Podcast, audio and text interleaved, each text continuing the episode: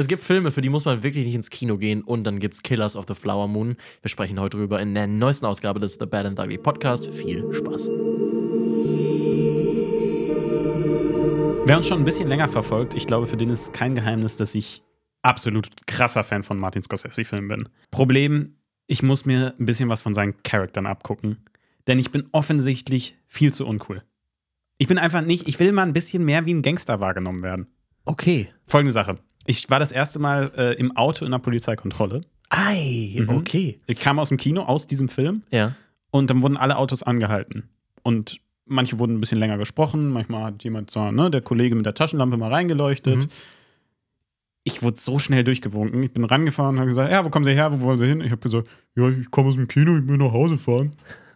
Durchgewunken. Nicht irgendwo reingeleuchtet, nicht gesagt, ja, machen Sie mal Kofferraum auf. Ich will der sein, wo die sagen, nee, Sie machen mal den Kofferraum Aussteigen auf. Aussteigen. Hände, Hände aufs, aufs Verdeck. Aufs Auto. Ja. Ja. Ich So. bin auch mal, äh, krass, erste Mal bei dir, sagst du. Ja, und ich, ich weiß es nicht. Auch letztens, ich meine, wir standen, wir haben draußen gedreht. Ihr habt das Video vielleicht gesehen, was diese Woche auf unserem Kanal kam. Große Empfehlung. Ein bisschen cringe, das bei seinem Toller, eigenen Video. toll, toller kleiner Kanal auf To- YouTube. to- toller, kann ich nur empfehlen. The Batman Darkly, ganz, ganz toll. Ja. Ähm, und ich habe dich draußen gefilmt in einem Spider-Man-Kostüm und gefesselt. Ja? Ja. Ich saß, Und- als, ich saß bei ja, mäßig warmen Temperaturen nur in einem Spider-Man-Kostüm mit gefesselten am Mund. So, ich hatte sowas über den Mund getaped und äh, Mhm.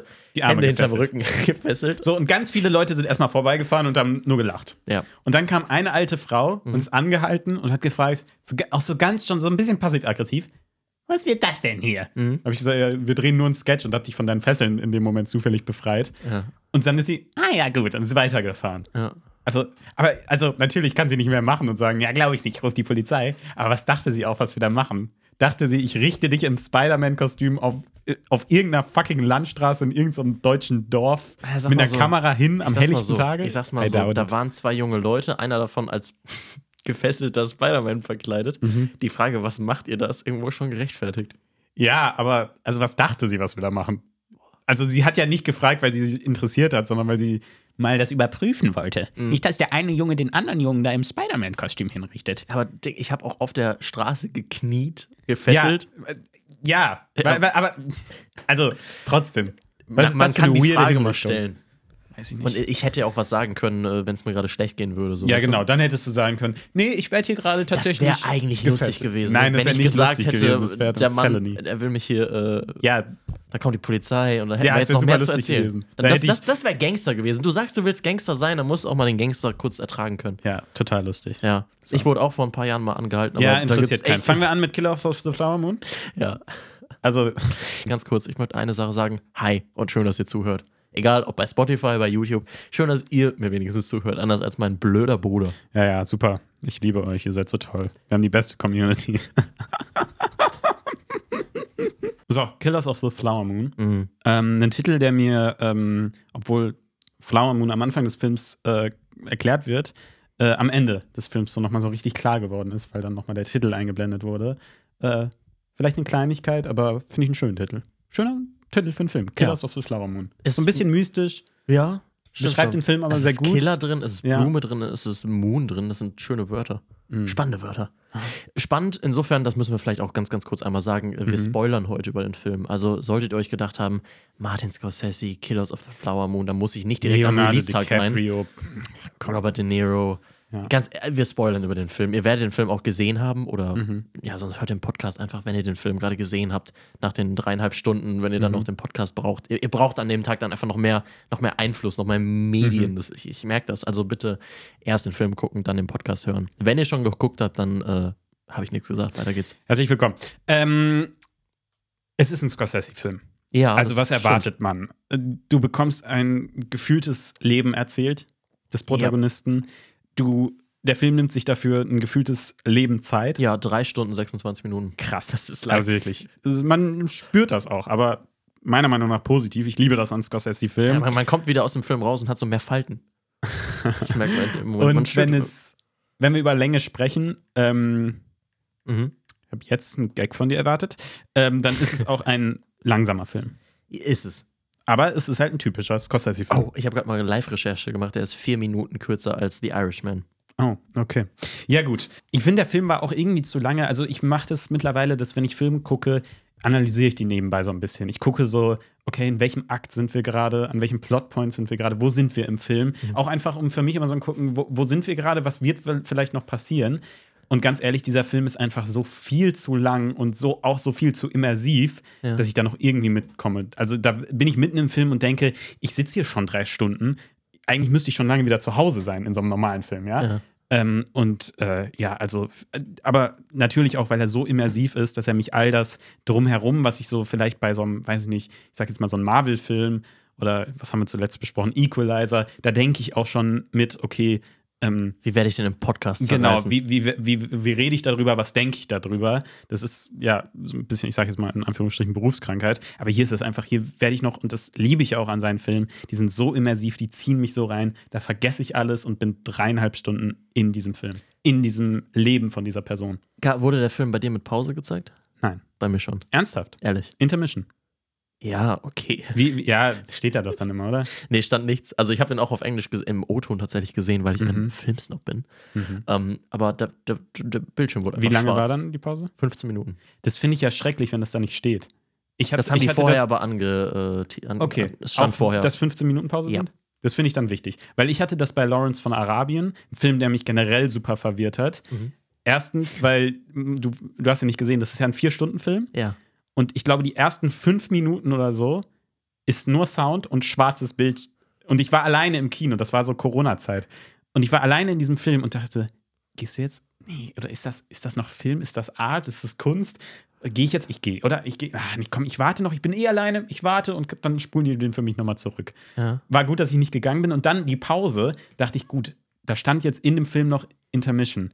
Aber die Frage ist jetzt, machen die die oder hat das Kino sich dazu entschieden, die rauszucutten? Ich musste was, auf ja. Toilette, es war ein Vier-Stunden-Film, bin dann aber nicht gegangen und saß da dann Bist du zehn dumm? Minuten. Bist du dumm? Was? Da steht Intermission und du gehst nicht auf Toilette? Nein. Also das ist aber nicht so schlimm. Okay, im Vier-Stunden-Film. Ja, Bro, Alter, ich war allein in diesem Vier-Stunden-Film. Die Frage ist nur, woher weißt du, dass der Anfang wirklich schwarz ist? Äh, ich glaube, weil ich es danach gegoogelt habe. Okay, weil das ja. war ja wirklich lustig, wenn es einfach so Sinn ergeben hätte. Aber Und die einfach die Bilder nicht hier, ja. Jetzt, ja. von The Batman, von ähm, no, äh, alle Nolan-Filme haben das. Das passiert ja. nur in diesem Kino. Die machen sich da Spaß draus und lassen die Leute das glauben. Also ich gucke die auch immer nur in Dorsten so. Also es muss. Weißt du, was aber ein Macher-Move wäre was? als Regisseur? Du machst einen dreieinhalb Stunden Film und einfach in die Blu-ray, die du machst, schneidest du einfach 15 Sekunden in die Mitte so schwarz rein. Und sagst so Pause. Geht jetzt auf Toilette. Das wäre irgendwie ein Macher-Move, oder? Manchmal sagst du Sachen, da frage ich mich. Die, das ist halt so Podcast, ne? Da sagt man was und denkt nicht unbedingt vorher drüber nach. Fändest du es nicht cool? Nee. Fändest du es nicht cool? Ich glaube, in meiner Blu-ray kannst du auf Stopp machen und auf Toilette gehen. Ja, aber dann musst du nicht auf Stopp machen, sondern der Film macht für, räumt für die Zeit Sekunden, ein, jetzt hast mal du kurz, gesagt. 15 Minuten wollte ich aber sagen. Also, oh Mann, wollte ich aber sagen. Ich bin mir sicher, Sauer, dass, du hast mein Fehler gewesen. Ich glaube, du, hast, glaub, du hast nicht richtig zugehört. Ja, ja, oh Mann, wo waren wir stehen geblieben? Über welchen Film haben wir gesprochen? Casino? Nee, äh, Killers of the Flower Moon. War das schon wieder einer deiner genialen Gags gerade? Ich habe so, so zerstreut, dieser Podcast. Oh Mann. Ähm, ja, wir haben über die Länge gesprochen. Ja. Ähm, ja, und genau das alles, was ich jetzt aufgezählt habe, diese typischen Scorsese-Merkmale, dafür liebe ich ihn halt. Ich liebe diese dreieinhalb Stunden Epen, die mir das Leben eines ganzen Typen erzählen. Wie sicher bist du dir, dass äh, der Plural von Epos Epen ist? Ziemlich sicher. Echt? Könnte auch Epos sein, einfach nur, ne? Die Epossi. nee. Spag ja, weiß ich nicht. Okay. Ich gebe ähm, immer damit an, dass es Spaghetto heißt und Confetto ist, die Einzahl. Es heißt Spaghetto? Ja, Spaghetto. Ein Spaghetto und ein Confetto. Das ist ja wirklich der mhm. Wahnsinn. Ähm, ich, lass uns mal inhaltlich bleiben. Better the ugly. Ihr lernt was. ähm, Real Talk sehe ich ganz genauso. Ich habe auch, als ich The Irishman vor ein paar Tagen geguckt habe, dachte ich mir auch so, Robin, der Film ist dreieinhalb Stunden lang. Ist das überhaupt gut so? Es gibt so viele Leute, die du kennst, die dir sagen, ich gucke mir keine drei Stunden Filme an, weil da, da, das kann ich einfach nicht. Und da frage ich mich, ist dreieinhalb Stunden einfach zu lang? Und dann gucke ich den Film und denke mir, nein, dreieinhalb Stunden ist nicht zu lang, wenn du diese Art von Film erzählst. Es gibt Filme, die dreieinhalb Stunden zu lang sind. Ich könnte mir keinen dreieinhalbstündigen Porno. Ich wusste das. Das heißt, du bist also, so predictable. Das ist insane. Oder auch meinetwegen eine Romcom. Kannst du dir vorstellen, eine dreieinhalbstündige Romcom zu gucken, Tom? Wenn es eine gute Romcom ist? Ich, ich kann es mir nicht vorstellen. Ich, ich, sage mal, also das ist halt eine Zeit, die auch halt sich am besten auf ein Drama Mhm. einfach übertragen lässt. Mhm. Ja, ich glaube, das ist einfach die falsche Zeitspanne vielleicht für eine nur Rom-Com.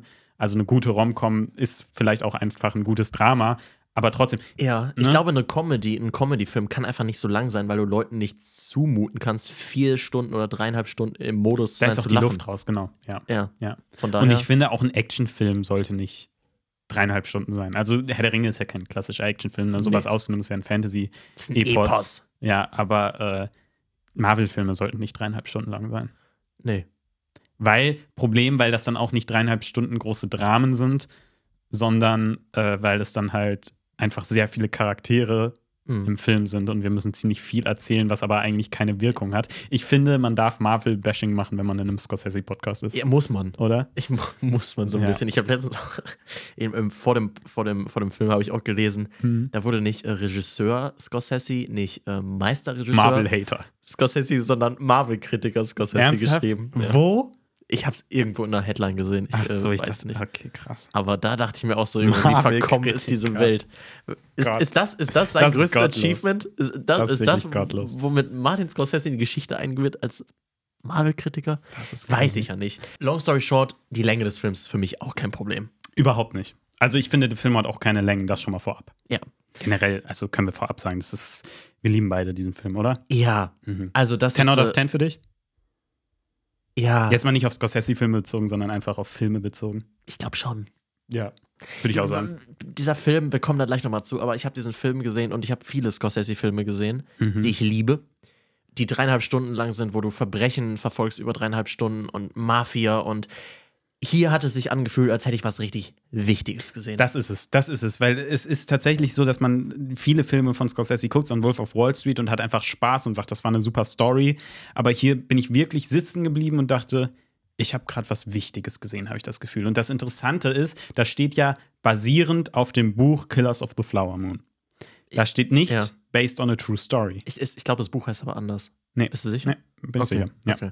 Ähm, und das finde ich das Interessante, weil er hätte auch schreiben können, basierend auf einer wahren Ge Begebenheit. Ja. Denn das Buch wiederum ist ja kein fiktionales Buch, sondern ein journalistisches Buch, basierend auf einer wahren Begebenheit. Denn Osage Indian Murders. genau.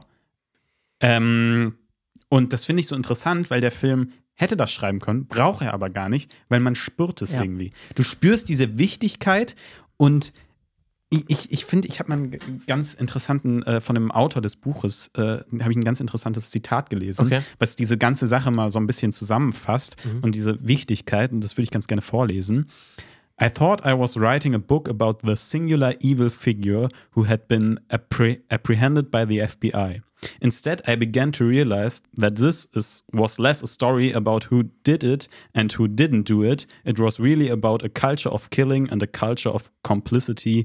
Many of these murders carried out by individuals who were profiting from this very corrupt system of targeting the Osage often marrying into the families and then plotting to kill them to steal their oil money.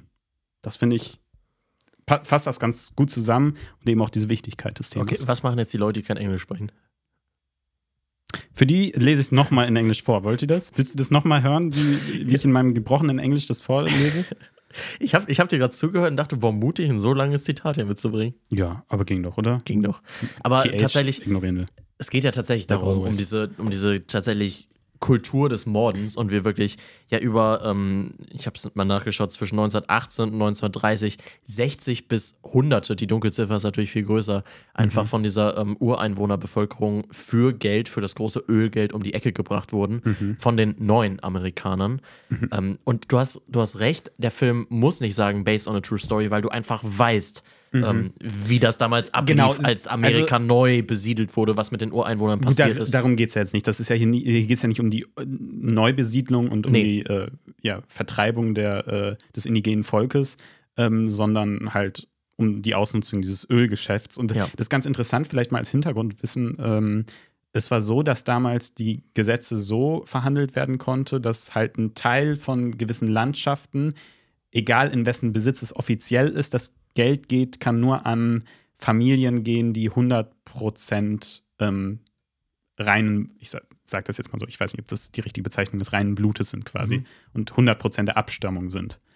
Und so war das eine Zeit lang. Und dann wurde irgendwann das Setz- Gesetz eingeführt, dass auch deren legalen Erben dieses Ja. Geld bekommen können. Ja. Und das war dann halt der Punkt, wo dieses Morden angefangen hat, weil viele sehr cruele Menschen da halt, ähm, Cruel, nicht cool, falls ja, ich das cruel, falsch verstanden habe. Menschen, äh, ja, da drin eine Option gesehen haben. Ja, reingeheiratet und äh, die Familie ausgelöscht haben. Ich meine, man das sieht es ja in diesem Film. Das ist eine neue Art des Verbrechens, oder? Sich irgendwo reinzuheiraten, um jemanden. Also Also das von nee, innen heraus zu zerstören. Ich, ja. ich sag jetzt mal, man kennt ja diese Morde aus irgendwelchen True Crime Sachen oder aus vielen Thrillern und Kriminalgeschichten, dass jemand seine Frau umbringt oder dass jemand irgendwie eine Schwiegermutter umbringt, weil er dann die Erbschaft haben will. Ja. Aber mit der Absicht, irgendwo reinzuheiraten, jemanden eine ganze Familie oder einen ganzen Stamm, ja fast einen halben Genozid zu begehen, das Ja, ist nochmal das eine so andere sagen. Sache. Safe. Ja. Und es ist halt so brutal und du siehst das auf der Leinwand und es ist langsam Mhm. erzählt. Vielleicht fühlt sich das dadurch auch noch mal brutaler an, dass, äh, Mhm. dass der Film dir das einfach dreieinhalb Stunden zeigt und dieses Leiden und diese Gemeinheit, diese, diese, dieses teuflische Verhalten, einfach Mhm. rein zu heiraten und äh, diese, diese Familie, dieses Volk einfach auszubringen und zu töten. Es zieht sich einfach so lange und es fühlt sich auch so persönlich an, Mhm. wegen des Endes. Wegen dem Ende. Lass, wollen wir da am Ende auch Ich finde, es passt gerade so gut.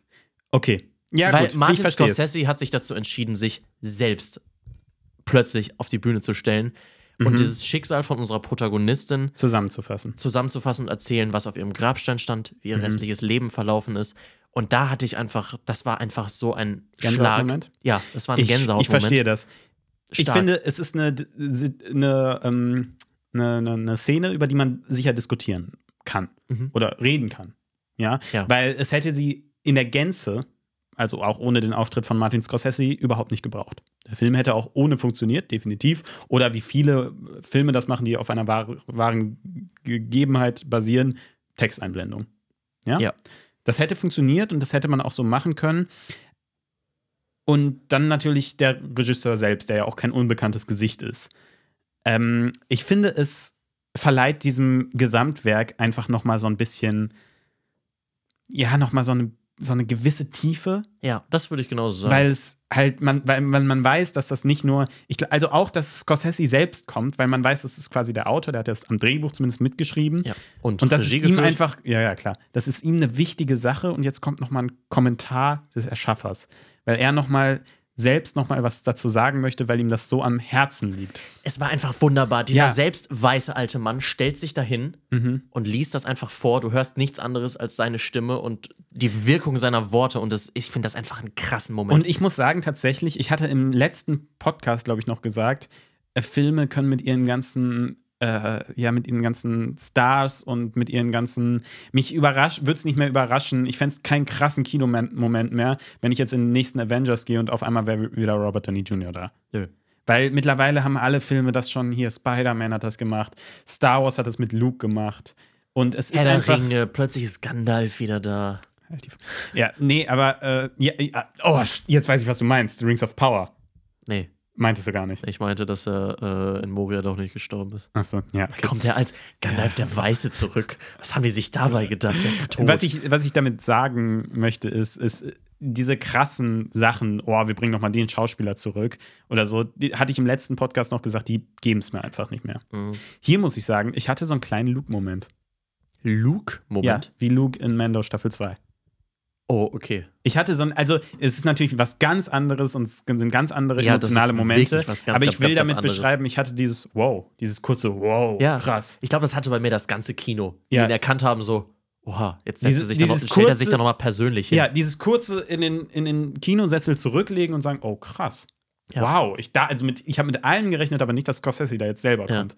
Und das weiß es nicht, gibt das ihm fand ich halt einen sehr echt nochmal eine persönliche Eine Note. und persönlich- er stellt ja. sich nochmal so dahinter mit seinem Gesicht, mit seiner Stimme, mit sich selbst und sagt, das ist persönlich. Mhm. Das ist heftig, was hier passiert ist. Ja. Ich, ich, das kommt nicht, das ist nicht nur ein Film von mir, das ist auch, das ist mir wichtig. Ja, Und das ist weil, krass. weil es ja auch Deshalb, ihm, ich finde es eine krasse Szene. Und man merkt natürlich auch dem ganzen Film an, dass, dass, dass da jetzt tiefe Recherche dahinter steckt und dass ihm das ein ernstes Thema war und Ja. wahrscheinlich dem ganzen Team. Aber damit wird es unterstrichen. Genau. Und ähm, es ist, ist, er könnte es ja beim Wolf of Wall Street nicht machen.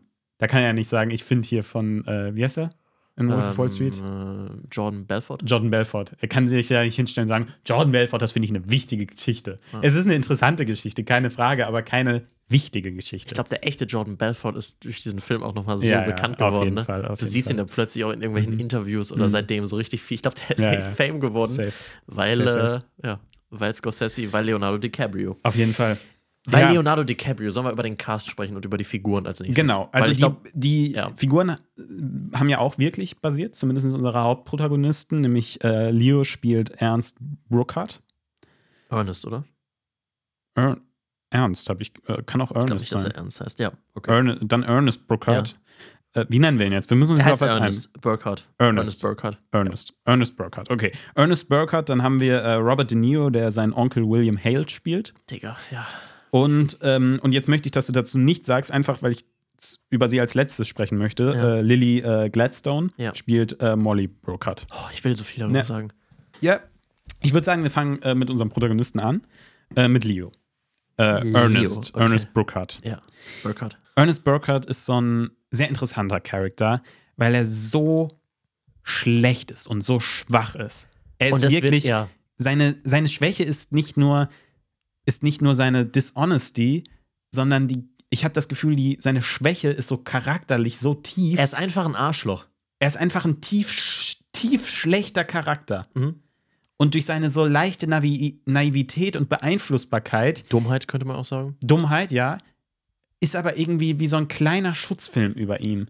Man nimmt ihm nicht alles so super böse, wie man es ihm eigentlich böse nehmen sollte, weil so ein Schutzschwall der Dummheit über ihm liegt und der Naivität. Und was anderes. Die Liebe zu seiner Frau. darüber würde ich gerne diskutieren. Ähm, weil das finde ich interessant. Ich finde, nicht alles wirkt. Die Liebe ist es eben, die nicht, äh, nicht komplett erlogen wirkt. Die ist echt. Zumindest glaubt er, dass sie er liebt. Ob, ob dieser Mensch so liebt, wie wir das verstehen, das, das frage ich zu bezweifeln. Weil ich glaube auch, dass er sich ziemlich viel vorlügt. Da, und das ist ja das Interessante am Charakter, dass er bis zum Ende keine Einsicht hat. Mhm.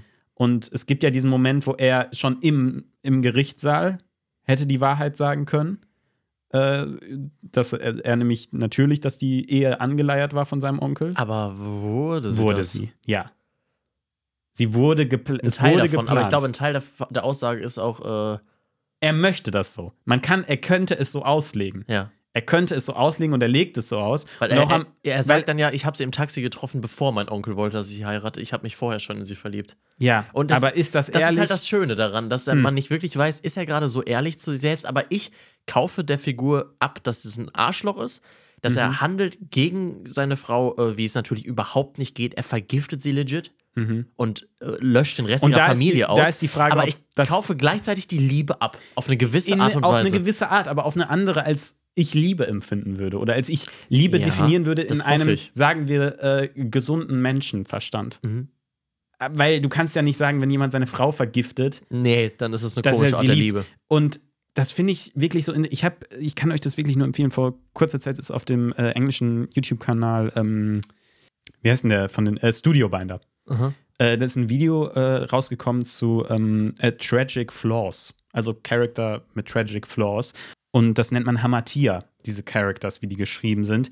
Diese, und Hamatia ist der Effekt bei einem Charakter, ein, ein, ein, ein, eine Charakterschwäche, die dazu führen wird, zu dem Ruin des Charakters führen wird. Und das ist bei ihm vielleicht die, ja, und da kann man, finde ich, bei ihm ist es so tiefgreifend oder so viele Dinge. Ich würde vielleicht die Unehrlichkeit an erste Stelle stellen, die Unehrlichkeit zu sich selbst, zu gegenüber seinen anderen Menschen, aber es ist halt wirklich so ein Charakter, der einfach durch seine extreme Charakterschwäche, dessen Schicksal daraus resultiert. Er sagt sogar sehr oft, er liebt Geld einfach. Und auch das ist eine Charakterschwäche Mhm, von ihm, weil er Fall. alles für Geld Greed. tut. Ja. Und äh, das ist so wunderbar gezeichnet, dieser Charakter. Schon als er aus dem Zug Mhm. kommt, er äh, sieht erstmal super abgefuckt aus, also nicht so, wie du einen freundlichen Menschen ja, vorstellst. ja. Und dann gibt es so eine kleine Schlägerei. Mhm. Er Und er und einfach anstatt drauf. daran vorbeizulaufen, geht einfach kurz rein, boxt ein bisschen rein, lässt er seinen aggressionsfreien Lauf einfach. Das fand ich auch schon super. So Das eine Kleinigkeit, die aber super von, von Sekunde eins quasi, weil noch hätte das einfach ein, ja, ein bisschen heruntergekommener Typ gewesen sein können. Da wissen wir direkt, okay, der Dude mit dem irgendwas stimmt dann nicht. Der- der also das ist nicht normal. Das Nee. macht man nicht so normal. Und einfach nur zu zeigen, der geht da Mhm. kurz rein, boxt einfach mit rein, da weißt du, da äh, die Figur, die ist, äh, da ist was im Argen und äh, das wird während des Films immer, immer, Mhm. Ja. immer deutlicher. Und was, was für Charaktere, die eben mit Hamatia geschrieben sind, auch wichtig ist, ist, dass sie mehrere Optionen haben, ihre Schwäche abzulegen oder dagegen zu spielen. Und das finde ich, sind gerade Momente, die in diesem Film sehr offensichtlich werden und die ganz toll sind. Ähm, weil es gibt immer wieder Momente, wo wir auch spüren, dass er sich seiner selbst nicht sicher ist. Es sind die Momente, wenn er sich am Ende natürlich fragt, ob er seine Frau anlügen soll, wenn er sich dazu entscheidet, nicht die Wahrheit vor Gericht zu sagen zunächst. Und es sind vor allen Dingen die Momente, wo man spürt, dass er seine Frau, wo er überlegt, will er seine Frau gerade wirklich vergiften? Ja. Soll er das wirklich tun? Und das sind die Momente, wo man als Zuschauer vielleicht erwartet, okay, das ist unser Protagonist, am Ende wird er wahrscheinlich noch ein bisschen die Kurve zumindest bekommen. Und man denkt, okay, jetzt entscheidet er sich dagegen, jetzt schüttet er sich das sogar selbst ein und entscheidet, nein, ich werde meine Frau nicht weiter vergiften und hinterm Rücken meines Onkels werde ich jetzt wieder dafür Büße tun und sie nicht vergiften. Ja. Aber so ist es eben nicht. Ihm wird vom Drehbuch quasi die Möglichkeit gegeben, aber der Charakter, es ist halt, er, es ist seine Schwäche und er entscheidet sich quasi dagegen. Und Oder auch da ob das dieser- Entscheidung ist, kann man natürlich drüber Da bei dieser. Vergiftung, er will gewisse Sachen glauben, als ihm zum Beispiel Glauben gemacht wird, du hältst sie damit nur ein bisschen zurück, du hältst sie damit nur ein bisschen im Schach. Mhm. Und so das dumm will ist er ja auch glauben. nicht. Das will er aber Er glauben. will das glauben. Ja. Und das ist die Sache. Er will auch seine Lügen glauben, die er erzählt. Er, er will auch am Ende glauben, dass er seine Frau nicht vergiftet hat, dass er ihr nur Insulin gegeben hat. All das will er glauben, Ja. weil er Weil er Weil- sonst nicht mit sich selbst im Reinen genau, ist. so weil einfach. vielleicht auch diese Liebe zu seiner Frau das Einzige ist, wo er so ein bisschen, kleines bisschen, was so ein, so ein kleines bisschen Menschlichkeit in ihm Und zu seinen. Kindern. Und zu seinen Kindern, ja. Was Das ihn auch sympathisch ehrlich. macht. Sympathisch. Was ihn menschlich macht, würde ich sagen. Du willst aber trotzdem noch die ganze Zeit, dass diese Figur zum Guten findet während des Films. Und sie findet nicht zum Guten. Und das ist, das ist ja auch so eine Genialität in der, in der Art, den Charakter zu schreiben, oder? Dass du einen Charakter schreibst, wo du willst, dass er jetzt den Turn eben hat, wo du ihm diese Möglichkeiten gibst, wo du denkst, okay, jetzt, jetzt komm, jetzt schaff es, ring dich durch. Und du willst es bis zum Schluss, weil ihm so kleine Glimpse auf Menschlichkeit gegeben werden. Und er schafft es aber nicht. ja.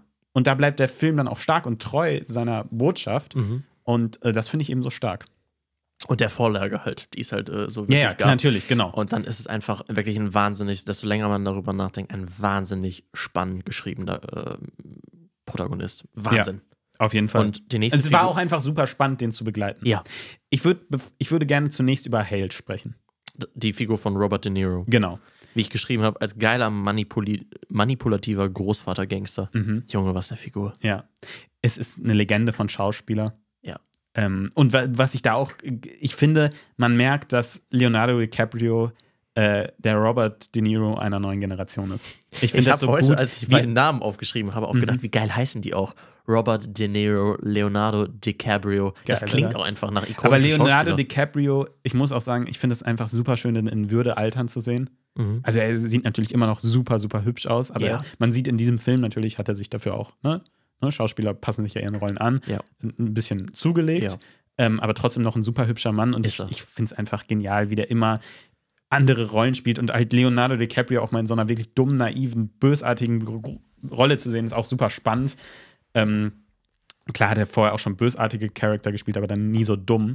Ähm, finde ich super spannend. Ich, ich finde ich find auch wirklich zwei so, so tolle Schauspieler. Nicht nur zwei tolle Schauspieler, dieser Film. Ja, äh, ja strotzt nur so davor. Ich habe auch einen, Genau. äh, Robert De Niro, ich habe auch so ein schönes Bild von den beiden gesehen, äh, von ihm und Scorsese mit der Caption äh, 50 Jahre, 10 Filme. Und du siehst diese alten beiden Männer, die einfach Kinogeschichte über Jahrzehnte geprägt haben und denkst dir einfach so, einfach schön. Und immer wenn Robert De Niro in diesem Film auch gelacht hat, der hat ja auch so, so, so ein ganz markantes eigenes Lächeln, dieses Robert De Niro-Lächeln, Ja, ja, ist mir auch jedes Mal das Herz aufgegangen. Trotz dieser Figur. Ich liebe.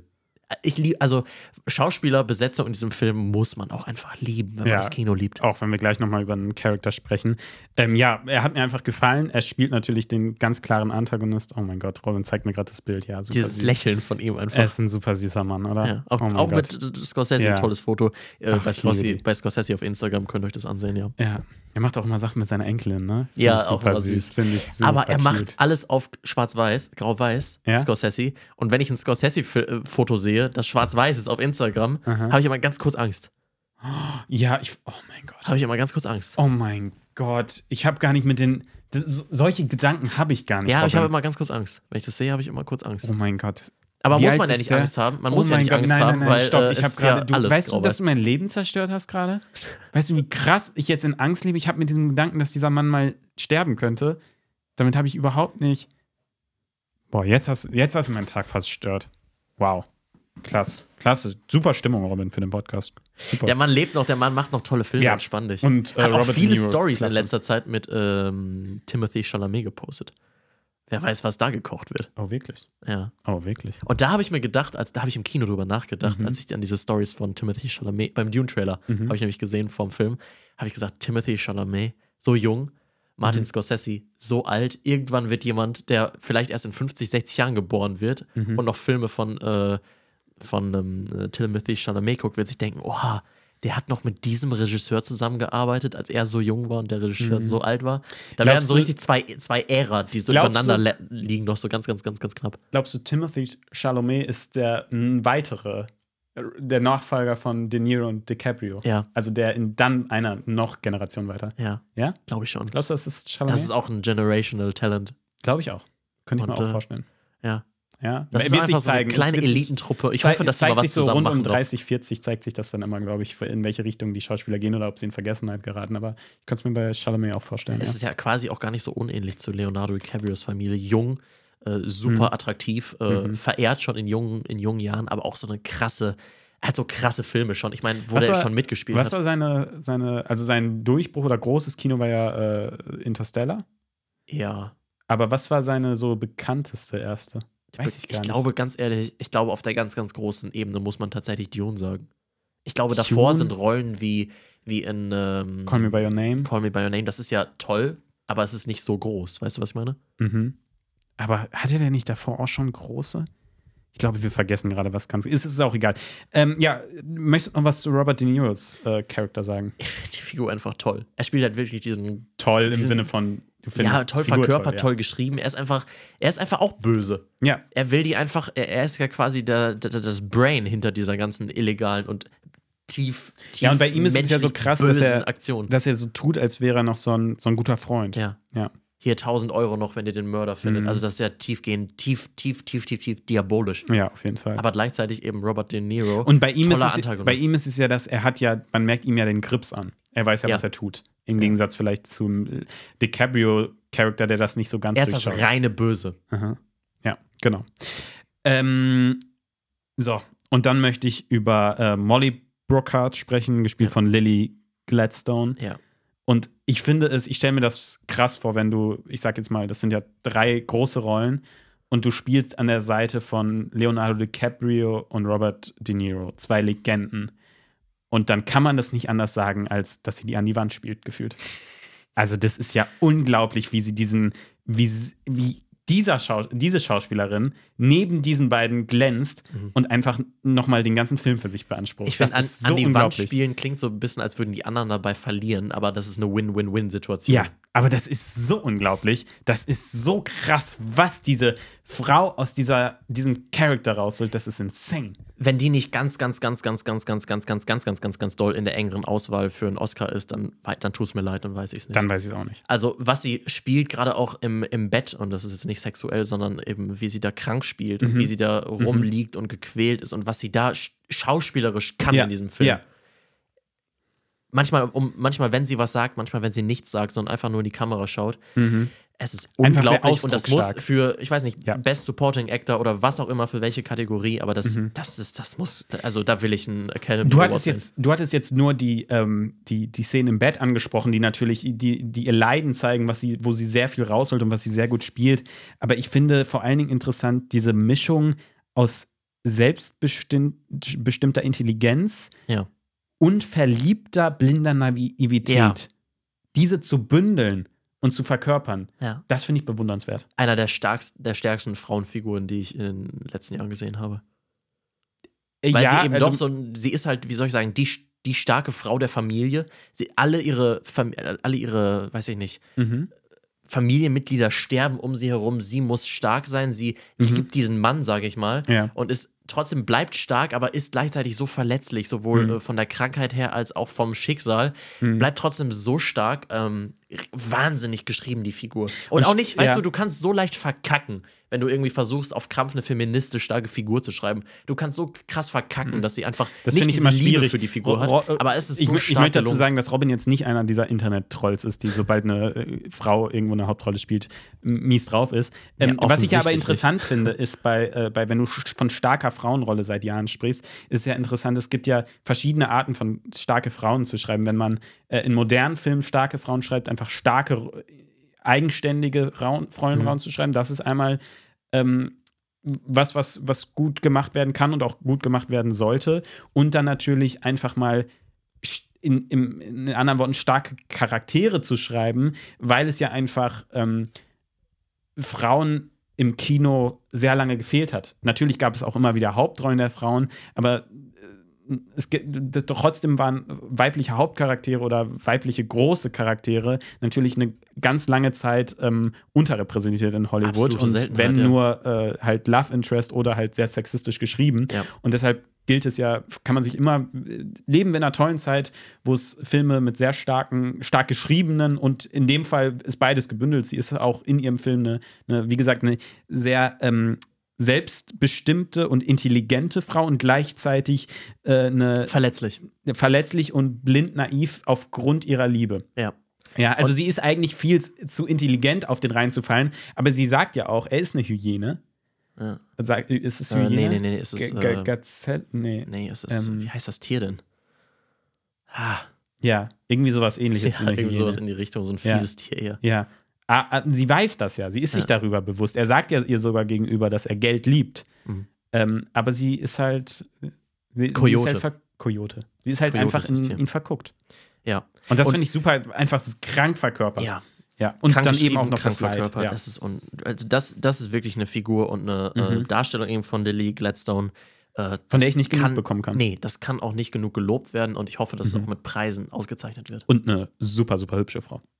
Total. Ich hoffe, das kam jetzt nicht sexistisch rüber. nee, das ich glaube, ich habe auch gesagt, sagen. ich oh, glaube, ich habe sowohl bei Robert De Niro das auch. Ja, weil, weil wir jetzt gerade, ne, ich finde es doof, wenn ich jetzt nur bei dem Frauencharakter dann immer sagen würde, super hübsch. Du hast Kann ich auch über Leonardo Ich habe es aber DiCaprio genau gesagt. auch über die beiden anderen gesagt. Also ein, ein super süßes Gesicht. Ja. Super hübsch. Safe. Eine Frau, an der ich mich äh, schauspielerisch und äußerlich nicht satt sehen kann. Nö. Ja. Einfach toll. Ja, Einfach, einfach wirklich, toll und der krass. Star des Films. Der Star des Films, ja. Denn das ist krass. Das erwartet man nicht, wenn man einen Film mit Leonardo DiCaprio und Robert De Niro geht. Dann denkt man nicht, ah ja, und Lily, äh, Lily, ähm, wie heißt sie, Gladstone. Ja, und dafür Ja. will ich sagen, es lohnt sich allein auch für Robert De Niro oder Leonardo DiCaprio das Geld auszugeben und in den Film zu Oder- gehen, das dreieinhalb Stunden zu gucken. Oder natürlich äh, für Brandon Fraser. Einfach, er ist einfach mein, mein Goldjunge. Wenn ich den sehe, ich freue mich einfach. Er ist wie so ein großer Teddy, den ich, dem ich in die Arme fallen will und äh, einfach umarmen will. Ich Ja. liebe diesen Mann. Ich freue mich einfach, auch wenn er hier ein Arschloch spielt. Ich habe mich so gefreut, als ich Brandon Fraser gesehen habe, weil ich glaube, ich habe ihn in den Trailern nie gesehen oder übersehen und habe mich einfach gefreut. ich hab Fucking mich, Brandon vom Fraser. Look her hat er mich extrem an einen deutschen Journalisten Robin Alexander erinnert, irgendwie auch ein bisschen in der Rolle im Anwaltsauftreten. Ich weiß Robert nicht. Alexander, wer ist So ein das? äh, Weltredakteur. Oh mein Gott, ist das dieser Julian Reichelt Nein, nein, nein. Zacker? Nein, Nein? Nein. Okay. nein, nein, das ist er Ja. nicht. Das ist er nicht. Aber Das wenn er bei der Welt arbeitet, ist es trotzdem Sucker. Ja, es ist so. Und jetzt sag nicht eine weirde Meinung dazu. Bitte? Das ist ein Weltmoderator, der kann kein cooler Dude sein. Ist kein Nein. Weltmoderator, ist Journalist. Ja, du bist kein Journalist, wenn du für Axel Springer Verlag arbeitest. Dann bist du Populist. Okay. Ja, Das, so das, war, das. war kurz Toms Medienkritik. Ja. Mm, Eine andere Figur, die ich unbedingt auch noch äh, hervorheben möchte, ist äh, von Jesse äh, Plemons gespielte Tom Ich White. liebe ihn. Ey, ey, er hat mal einen guten gespielt. Das habe ich mir nämlich Crazy. auch gedacht. In dem Das Trailer dachte ich nämlich auch, safe, er spielt wieder genau dieselbe Safe, böse er, Rolle. safe, er bringt ein Kind um. Safe. safe Call.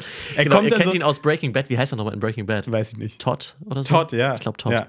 Ähm, er spielt auch immer dieselben Rollen irgendwie. Aber hier ist Mhm. er mal der Gute und auch einfach geil. Aber es hätte auch gepasst, also ich hätte es jetzt, hätte mich nicht gewundert, wenn die danach noch eine Post-Credits-Sequenz gemacht haben, wo er lang geht und sagt, ach scheiße, ja noch ein Kind, ersch erschießen wir noch ein Kind, ne? Erschießen wir noch ein Kind, komm, wir erschießen jetzt noch ein Kind.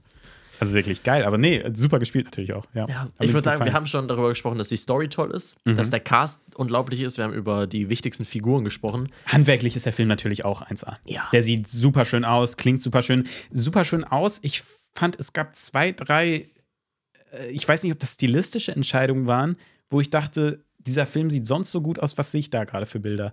Die sahen sehr setmäßig aus. Ich weiß nicht, ob das eine stilistische, ähm, absichtliche Entscheidung war. Das äh, war, wenn die, äh, ab und zu sahen die Häuser sehr setmäßig aus, sehr studiomäßig aus. Okay. Und dann waren diese Fenster, sahen so aus, als hätten die da äh, LED-Wände einfach dahinter gestellt. Okay, spannend. Das ist Und da dachte ich, ist das gerade eine stilistische Entscheidung? Soll das irgendwie eine, ah, es hat mich total doch, verwirrt, doch, weil doch, ich doch, als es brennt draußen, ne? äh, als es Ja. brannt draußen? ja. Das fand ich, und davor gab es, glaube ich, auch schon mal so ein, zwei äh, Momente, wo es sah, das sieht gerade ein bisschen studiomäßig aus. Ich weiß nicht, ob es im Studio gedreht wurde, aber äh, diese, diese Szene, wo es draußen brennt, das äh, fand ich nicht so Das schön, hat mich gesagt. extrem an Taxi Driver erinnert. Den habe ich nämlich auch noch vor ein paar Tagen geschaut. Mhm. Und da gibt es halt auch die Szene im Erotikkino, wo es eine Einstellung gibt, die auf, den, auf, auf die Leinwand gerichtet ist. Mhm.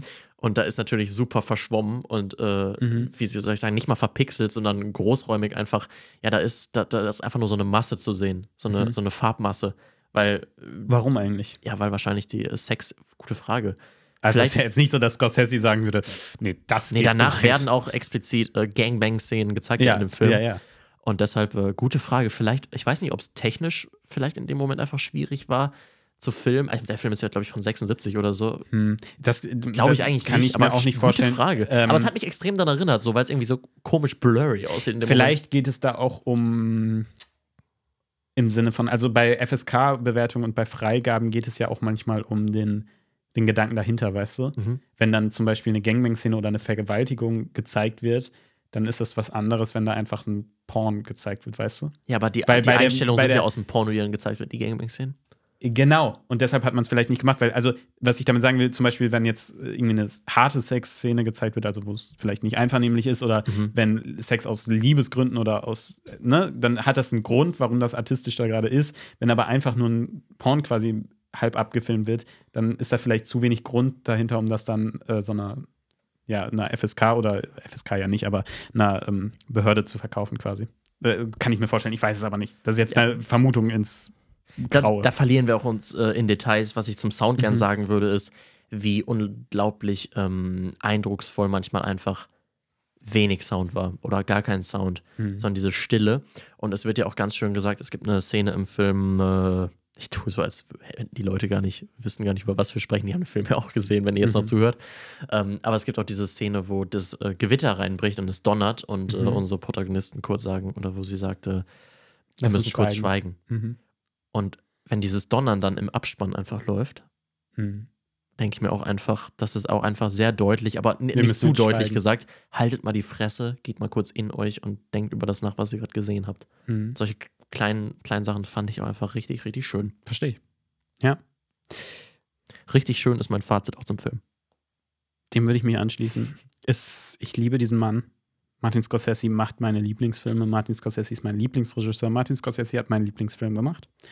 Goodfellas, für die, die es nicht wissen. Was soll ich dazu sagen? Geht in, ja, ihr wart ja drin. Ja, das war's von mir. Merkst du, wie wir jetzt auch mit der Stille spielen? Ja. Lass Leute- uns kurz schweigen und den Donner hören. Nee, ohne Scheiß geht ins Kino. Ja. Also Nee, seid ihr jetzt drin. wahrscheinlich, wenn ihr, ihr wart im Kino und ihr Dann habt geht alles in einen richtig anderen gemacht. Film. The Nun 2 läuft noch.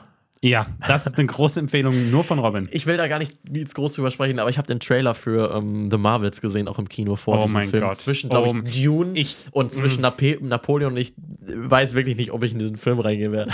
Muss ich mal ganz klar sagen. Ich weiß nicht, warum ich Brie Larson nicht mag. Ich weiß es wirklich nicht, aber ich kann sie nicht leiden. Ne?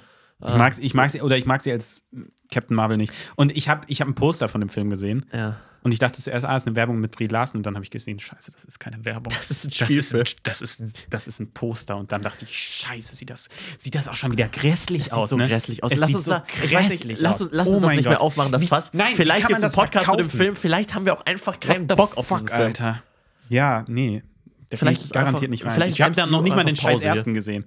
Stimmt. Ja. Musst du gar nicht tun. Ja, das ist auch Wir schön. müssen, uns aus dem. Podcast, wir müssen uns ja aus dem Podcast rauskehren. Äh, der, der schöne Moment, den haben wir verpasst zum Rausgehen. Jetzt geht es ein bisschen mit Wut und äh, jetzt geht es ein bisschen mit Wut aus dem Podcast raus. Muss Ja. manchmal auch Geht sein. ihr auch mit Wut in die Welt? Lasst euren, lasst eure Wenn ihr eine Wut Schlägerei raus. seht, dann boxt einfach mal ein bisschen rein. Ja, so. Jetzt geht, geht mal zu einer nächsten Person und boxt die einfach mal. Ja. Ist das, ist das Aufruf zum. Ich glaube, wir sollten uns jetzt verabschieden. ja. So. Tschüss, Leute. Ich gehe jetzt Tom boxen. Ciao, ciao. Bis nächste Woche. Ciao.